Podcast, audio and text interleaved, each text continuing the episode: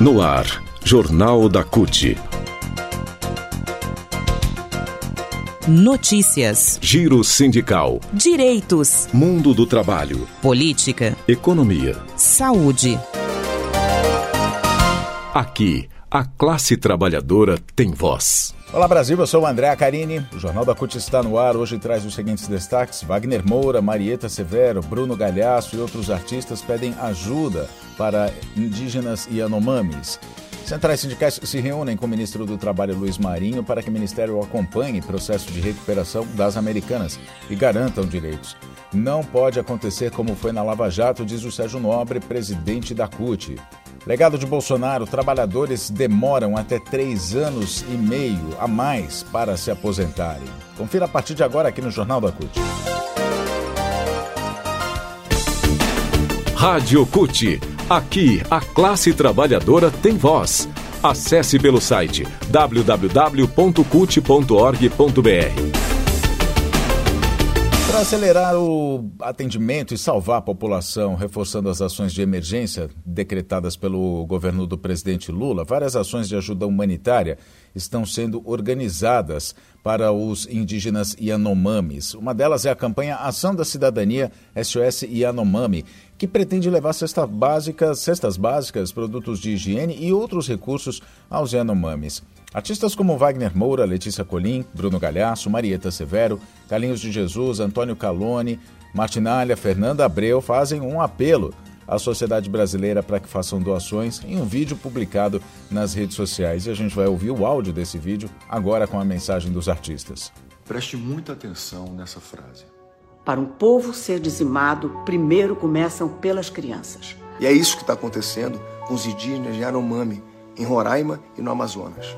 Nos últimos quatro anos, 570 crianças Yanomami morreram de fome. A causa dessas mortes está ligada ao garimpo ilegal do território que é sagrado para os indígenas. Esses garimpeiros poluem a água potável dos rios e desmatam o solo. Prejudica a alimentação e também traz doenças como malária e sarampo. Precisamos ajudar agora os nossos povos originários. Convidamos você a se juntar a gente à Ação da Cidadania que combate a fome há quase 30 anos. Nesse momento, a ONG está nos territórios Yanomami distribuindo cestas básicas e insumos para essas comunidades. E podemos fazer mais. Doe. Cada centavo conta nessa luta. A sua solidariedade é muito importante. Doe pelo Pix SOS arroba açãodacidadania.org.br. Vamos nos unir pelo futuro das crianças Yanomami.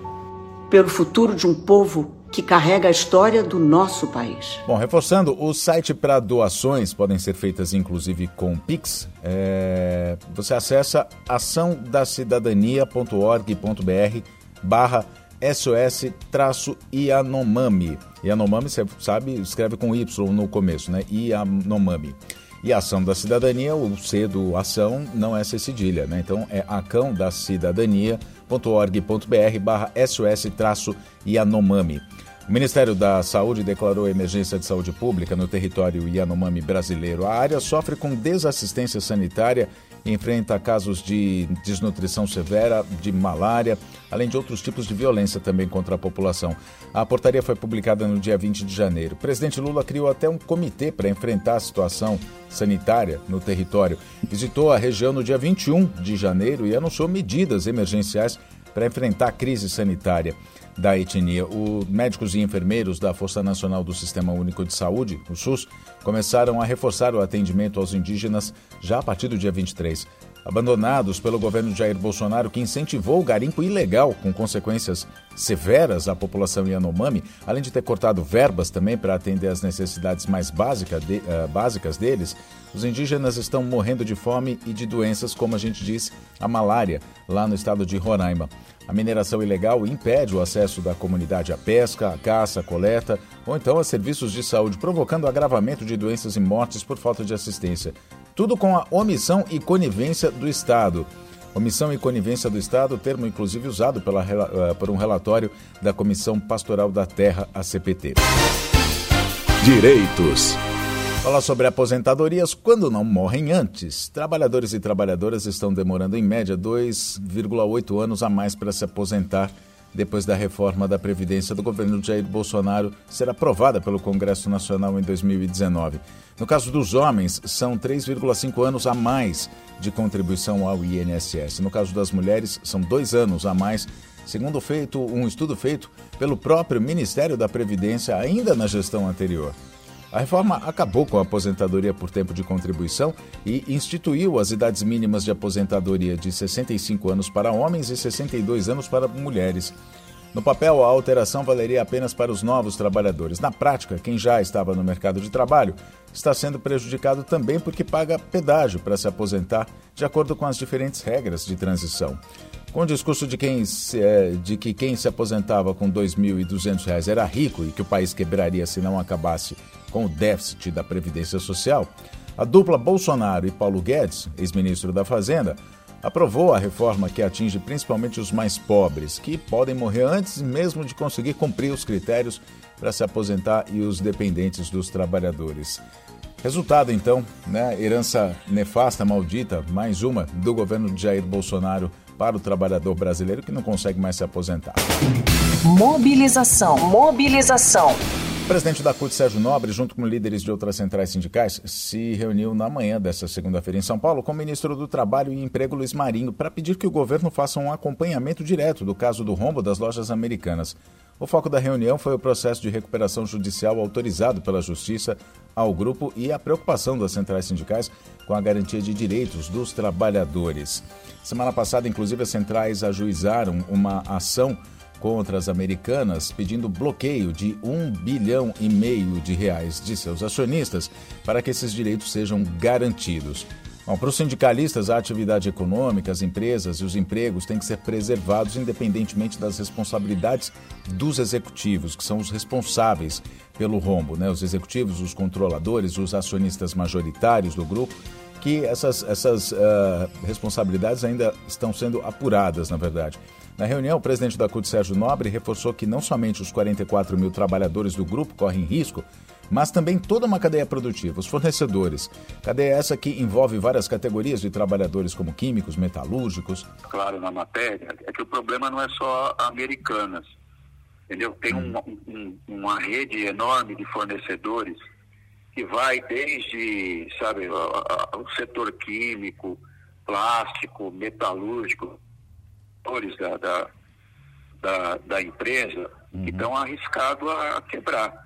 Né? Então não é, um, não é um problema só dos comerciários. Então isso é, é, muito maior do que as pessoas imaginam. Ao citar a Operação Lava Jato e todo o estrago causado pelo fechamento de empresas como a Odebrecht e a própria Petrobras, né, que também sofreu bastante com a Operação Lava Jato, presidente da CUT lembrou essa história recente do país como forma de alerta para que mais empregos não sejam perdidos caso, caso haja o fechamento das lojas americanas. Na época da Lava Jato foi isso que aconteceu. Muitas empresas acabaram quebrando por serem punidas pela Lava Jato e não os seus uh, controladores, os seus diretores, aqueles responsáveis pelos casos de corrupção. Mas quando você tem um rombo de 43 bilhões né, numa empresa e ninguém percebe, tem alguma coisa de errado, né? Então uhum. que isso tem que ser investigado, tem que ter uma investigação dura do, do que aconteceu e, e as pessoas têm que ser punidas, seja por negligência, seja por corrupção, seja lá o que for, mas, mas tem que ser punido. Uhum. Agora que a punição tem que ser as pessoas, que quem comete crime são as pessoas, não é a empresa. A empresa é patrimônio, tem um papel social, tem empregos e tal, tal, e que ela tem que ser preservada nesse processo. Né? Então tem que ter uma, uma, uma investigação dura, se tiver culpados tem que ser punido, né? dado todo o direito de defesa. Agora, a empresa e os empregos têm que ser preservados. As centrais sindicais solicitaram ao ministro Luiz Marinho que o Ministério do Trabalho e Emprego participe da construção de um diálogo tripartite envolvendo empresa, trabalhadores e o Ministério para que acompanhe, seja acompanhado o processo de recuperação empresarial das americanas, já é inclusive considerado um dos maiores do Brasil, dado seu valor, né? 43 bilhões de reais de rombo.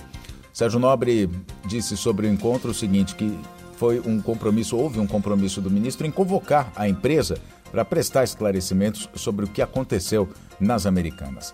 E lembrando que na próxima sexta-feira vai haver uma manifestação na Cinelândia, no Rio de Janeiro, ali em frente a uma das lojas, das lojas americanas, né, uma das unidades das lojas americanas, vai haver um ato é, justamente em defesa dos direitos dos trabalhadores, cobrando um posicionamento mais severo, mais é, definitivo para que os empregos sejam preservados. Esses atos também serão realizados em unidades de São Paulo, em Osasco, por exemplo, no centro de distribuição, que é o maior das lojas americanas no Brasil, e em outras lojas também ações pontuais, como panfletagens, colagem de cartazes e ou, entre outras ações. O Jornal da CUT então fica por aqui. Muito obrigado pela sua companhia. Até a próxima edição.